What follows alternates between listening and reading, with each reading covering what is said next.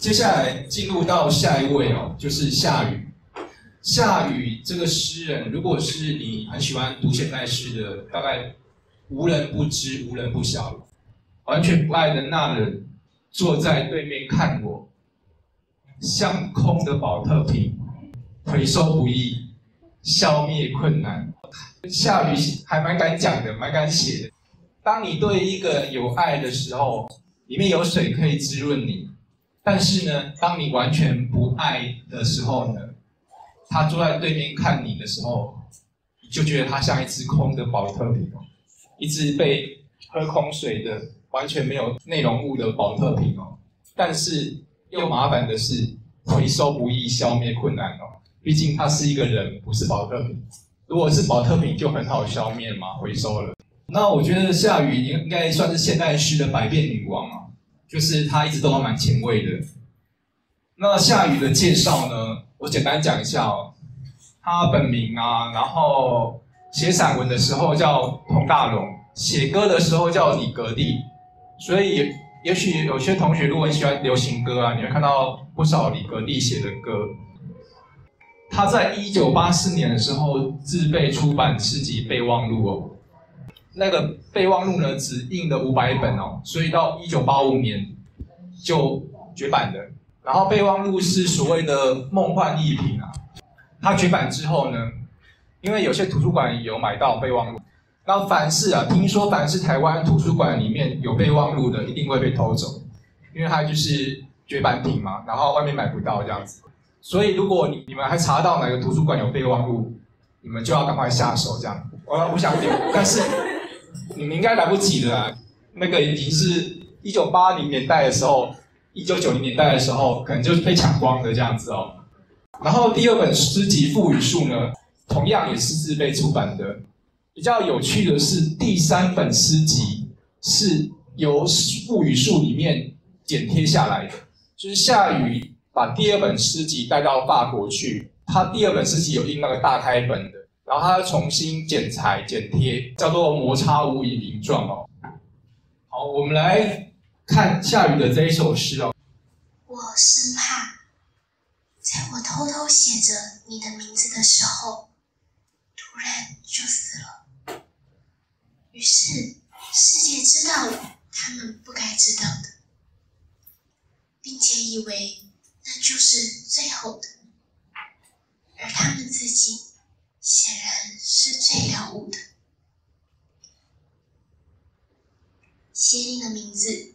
只是为了擦掉，但我生怕来不及，于是一切都发生了。而那时，你把烟蒂按熄，从凹陷的躺椅中站起，灰蓝的衬衫打着慵懒的皱褶，在街上咸咸的走，咸咸的走。红灯亮了，缓缓停住。灰蓝已经到达忧郁的极限，为我所深深爱恋、喜欢。这个情杀案显然跟我们一般所理解的情杀案有所不同嘛？这情杀案里面没有任何的情杀嘛，对不对？那为什么他要命名叫做情杀案呢？我写过一篇小文章，在讨论《情杀案》这一首诗哦。我的标题是《傲娇女子杀情记》，就是情杀案，你可以把它当成两个解读啦。一个是我要杀死我对你的感情，这是一个傲娇女子，就是这里面的这个我是一个傲娇女子。第二个是我被你的感情所杀。就是你可以做这两个解读了。然后呢，我们来稍微讲一下这一首诗的内容哦。我生怕在我偷偷写你的名字的时候，突然就死了。于是世界知道了，他们不该知道了。为什么我会有这种忧心呢？我偷偷写着你的名字，这个是什么意思？大家应该都知道吗？就是我对你有爱意嘛。所以我会偷偷写着你的名字嘛？但是如果万一我那个在写你的名字的时候就心脏麻痹死掉了，那怎么办呢？这时候最尴尬的情况就是世界知道了他们不该知道的。本来我写你的名字，我对你有爱意，这件事情是我跟你的私事，这是我隐秘的感情，我不想让任何人知道。另外一个就是说，在我们看下一段哦。并且以为那就是最后的，而他们自己显然是最了悟的。如果我写你名字的时候死掉了嘛，大家就知道，哦，李锦昌喜欢某某人这样子，而且至死不渝嘛，因为我就死了嘛，我就蛮暴毙的。可是这些人呢，这些你的朋友啊，这些无关紧要的人，会以为自己是。最了悟了哦，原来李锦昌暗暗恋某人那么久，现在才被我们发现了。所以我说这个是一个傲娇女子的一个心态哦，我才不愿意呢。我现在写你的名字，是我当下对你有爱意没有错，但是也许我明天就不爱你了。可是万一我今天就换换挂了，那我就来不及擦掉了嘛，我就被大家都知道我喜欢你了，这对我来讲是多么吃亏的事情。对我这种女王级的傲娇女子这样子，而且呢，写你的名字只是为了擦掉，你从她的口吻里面就会感觉出来那个傲娇。但我生怕来不及，于是一切都发生了。我可能写你的名字，然后突然死掉了，暴毙了。那那时候你在做什么呢？而那时你把烟蒂暗洗，从凹陷的。躺椅中站起，灰蓝的衬衫打着慵懒的皱褶，在街上闲闲的走，闲闲的走，红灯亮了，缓缓停住。原来就是我这边如此的念之在之，写你的名字，然后我再偷偷暗恋着你，但是呢，你就是过你的日常生活嘛。从容不迫这样子，你根本都不知道，你根本不知道有一个在暗恋你的人，可能写你的名字的时候，说不定会暴毙的，然后被大家所知道哦。所以我的灰蓝已到达忧郁的极限了，就是说我是到达了忧郁的极限哦。但是呢，这个极限同时也是一个爱恋的极限哦，为我所深深爱悦。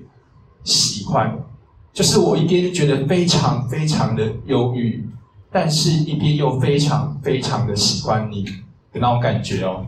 那所以这首诗就是又是一个别开生面，用另外一种方式来表达爱，就感觉这里面的这个我是一个性格很强烈分明的，就像我用傲娇来形容的那样子的人哦。那其实我有写一篇文章啊，可是因为时间的关系啊，所以我刚才就口头上讲一讲了。所以我说呢，情杀是不是指真正的情杀啊，而是为情所杀，或者是我想要杀情的意思哦。最后，我们就来看夏雨拥抱这一首诗哦。我忘了附拥抱的原文本哦，因为我没有想到你们这个荧幕。很多刮痕，所以看的不是很清楚哦。这个手写者是也是我以前的学生哦。然后我觉得他的字蛮漂亮的。那我们来听一下这个朗读哦。朗读是跟刚才同一个人。风是黑暗，门缝是水，冷淡和懂是雨。突然是看见，混淆叫做房间。漏像海岸线，身体是流沙。诗是冰块，猫轻微，但水鸟是时间。群的海滩，虚线的火焰，预言消灭，刮胡深陷。斑点的感官，感官，你是雾，我是酒馆。这一首诗，如果是一般来讲，大家自己读应该是看不懂了。比方说，如果你让我解读的话。我也可以解读出来好几个版本这样子，因为它就是一个很开放性的文本嘛。因为比方说，风是黑暗，风怎么是黑暗呢？A 是 B，可是这边的 A 跟 B 根本是不等同的嘛。然后门缝是水，冷淡颤抖怎么会是雨呢？它都是不符合逻辑的，但是又有某一种程度的意境跟美感哦。我来解释一下下雨他怎么写这一首诗的哦，应该说怎么剪贴出这首诗。刚才不是有提到吗？夏雨的第三本诗集《摩擦无以名状》是从第二本诗集里面剪贴出来的。那夏雨那个时候在剪贴的时候，剪贴了几十首之后嘛，二三十首之后，然后觉得大概已经剪贴不出新的作品了。那可是后来又一动念，又把剩下的边角料。最后，因为你剪贴完之后，剩下的已经不多了，也就是说，在很局限的文字里面呢，我要再贴出一首新的作品，就贴出了《拥抱》这一首诗哦。然后这一首诗反而成为夏雨整本诗集最为诗人所传颂、喜欢的一首诗，因为它留下了很多的意义的解读空间，然后有很多的遐想，然后。你可以做很多不同层次的一个分析解读。那么，因为哦，我觉得直接解读啊，怎么样都很难讲的周到，所以呢，我才想说让同学用练习的方式。当你用练习的方式写过一遍以后，你再回头去看夏雨的这一首诗，你就会发现出来它的巧妙、它的厉害、它的美丽之处哦。所以我就不直接讲哦，我们待会会给同学做练习哦。比方说，这个是以前我课堂的学生啊，他们这一组叫吃一顿早饭，消磨待食。他写的都是正大的一些饮食啊，长香是剧，正大是考场，健康和卤味是矛盾，凌晨是时刻，借口叫做失眠，泡面像恋人，数字是谎言，胃口是黑洞。不停上升，但减肥是明天。然后你看他写都是正大，这边你们也是。酒是迷幻，烟火是你，晕眩和人生是梦，微醺是触摸，清醒叫做性包袱。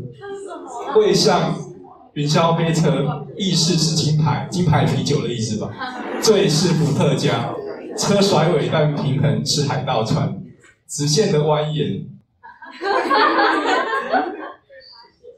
那个矩形的扭曲，世界颠倒，方向混乱，就像这样子啊。就是你们右边那个，你们可以自己命题，然后写一首。那后面的时间就是让同学写，然后我会带回去看，然后我再交给世豪这样子哦。我我自己讲的时间就到此为止啊，谢谢大家哦。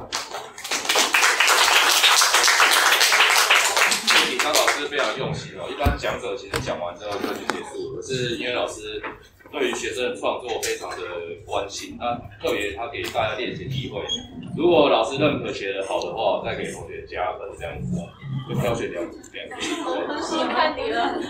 好，所以大家如果有点激励啊，写不好就算，因为这个练习，他写的好，大家就加个分这样子。